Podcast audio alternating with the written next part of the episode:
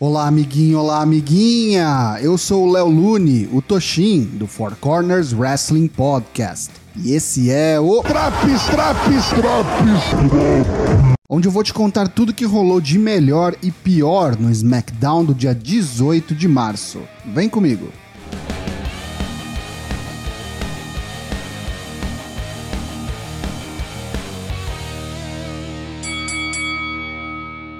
Há duas semanas do WrestleMania 38, o campeão universal Roman Reigns está de volta e abre o programa. O chefe tribal está empolgado com a possibilidade de fazer Brock sangrar, como o fez no Madison Square Garden há alguns dias atrás. Paul Heyman olha seu celular e traz más notícias. Devido ao clima ruim em Saskatchewan, Brock Lesnar não conseguirá chegar a tempo deste episódio do SmackDown. Roman começa a falar e Heyman interrompe novamente e diz que a notícia mudou, a coisa mudou de figura. Brock conseguiu pegar o voo e está a caminho da arena. O campeão fica puto e vai embora. Vemos a Bloodline nos corredores indo apressadamente para o estacionamento para irem embora antes da chegada de Lesnar. Eles entram numa grande SUV, mas não antes que Roman ouvisse uma buzina e avistasse Brock vindo em sua direção numa gigantesca empilhadeira que bate com seus garfos no veículo da Bloodline, quebrando os vidros. A Bloodline consegue sair do veículo antes que Brock tombe a SUV. Os primos samoanos entram em uma picape e Brock corre atrás deles para impedi-los de fugirem, mas só consegue arrancar uma porta do veículo no braço. Brock Lesnar vem ao ringue carregando a porta da caminhonete de Roman. Lesnar diz que Roman pode fugir e se esconder por enquanto, mas em duas semanas, na WrestleMania, Brock irá fazer mais do que arrancar portas de veículos. Ele arrancará o sangue de Reigns. Luta 1: Shinsuke Nakamura e Rick Boogs versus Los Lotários. Por incrível que pareça, a estrela dessa dupla é Rick Boogs, que aguarda por bastante tempo o hot tag, enquanto Nakamura come o pão que o diabo amassou na mão dos latinos. Quando finalmente entra no ringue, Boogs faz Angel e Humberto de pesos de academia, fazendo repetições de rosca direta, entre outros exercícios, antes de squashar os coitados com o Boogs Cruise. Luta 2: Drew McIntyre e os Viking Raiders Raiders versus Happy Corbin, Jinder Mahal e Shanky. Eric e Shanky começam os trabalhos de forma agressiva. Os tags são frequentes e vemos uma alta rotatividade dos participantes de ambos os trios já no começo da luta. Quando Drew entra no ringue e finalmente encararia Corbin, o bicheiro faz correndo o tag para Shanky. McIntyre manda a mensagem do que está por vir na Mania com um Claymore certeiro que fecha o combate. Semizen corta uma promo nos bastidores, puto da cara com Johnny Knoxville, e desafia-o a aceitar uma nova estipulação para o combate entre eles no WrestleMania, uma Anything Goes Match, ou seja, vale tudo, sem desqualificações. Luta 3: Sasha Banks e Naomi versus Rhea Ripley e Liv Morgan.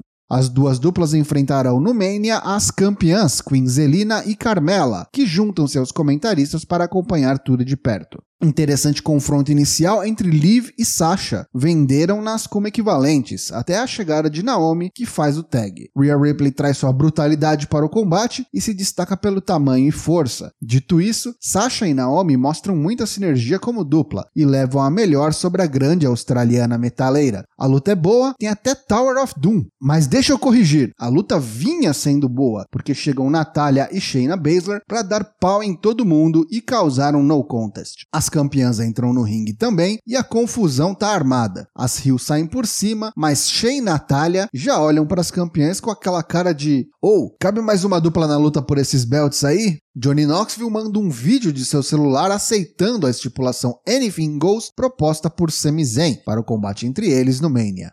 Michael Cole diz que recebeu um recado em seu ponto dizendo que Mr. McMahon quer que Pat McAfee dirija-se ao seu escritório imediatamente. Xiii.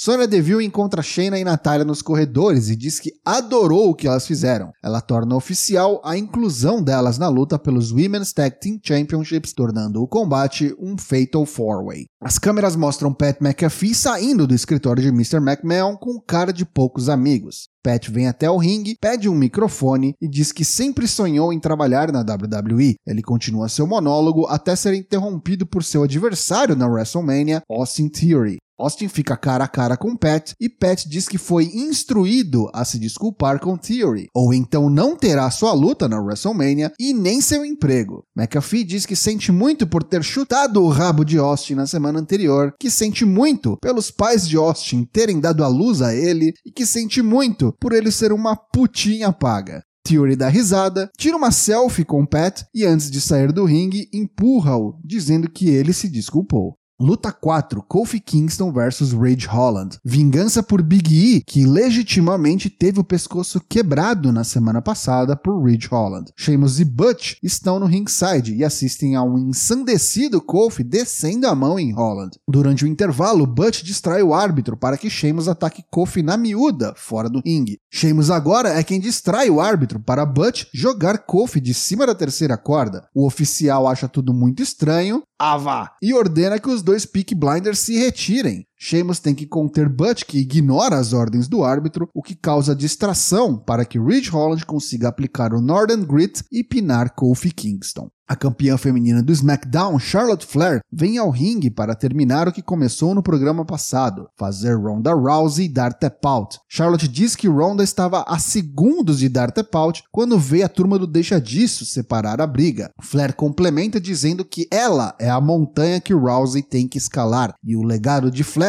é maior que o de Rousey. Charlotte diz que não quer esperar e convida Ronda a vir ao palco para ser humilhada. Cuidado com o que você pede, campeã. Ao som de Joan Jett, Ronda vem ao ringue e Charlotte rapidamente pega um candlestick. Ela erra o golpe com a arma, é desarmada por Ronda e quase é colocada em um armbar o pau quebra fora do ringue e eventualmente Rousey coloca Charlotte no ankle lock, mas a campeã consegue pegar outro candlestick e atacar Ronda, desvencilhando-se da submissão. A campeã, completamente fora de si, encerra o programa ao colocar Ronda Rousey através da mesa dos comentaristas com um powerbomb. Pontos positivos desse SmackDown de 18 de março de 2022. Brock totalmente fora da casinha, tentando homicídio em rede nacional. Eu gostei mais da briga entre Charlotte e Ronda essa semana, se comparada com a da semana passada. Eu tinha zero investimento nessa field e agora de 1 a 10 tá no nível 2. Já os pontos negativos do SmackDown. A luta de duplas femininas ia bem, mas tinha que terminar em desqualificação, no contest, sei lá, para estragar, né? Fora esse enjambre de dupla que é Shane e Natália sendo inserida na title match por puro capricho de Sonya Deville. Eu não aguento mais ver McIntyre e Corbin se enfrentando toda semana a sei lá quantos episódios para chegar na Mania e fazer a mesma coisa. Nakamura tá ficando na sombra de seu guitarrista e nada contra ele, mas porra, Shinsuke fucking Nakamura não deveria ficar na sombra de ninguém. Cadê o novo campeão intercontinental Ricochet? Nem sinal dele faltando pouquíssimo tempo pro WrestleMania. Vai acabar sobrando uma Battle Royal, o famoso Andrezão para ele. Esse SmackDown leva nota 4,5 de 10. E aí, tá curtindo os drops do SmackDown? Não perca também as edições do Raw, NXT 2.0, Dynamite e Rampage. O Four Corners tem lives todas as terças e quintas-feiras, às 8 da noite, em twitch.tv barra 4CWP. Te vejo lá!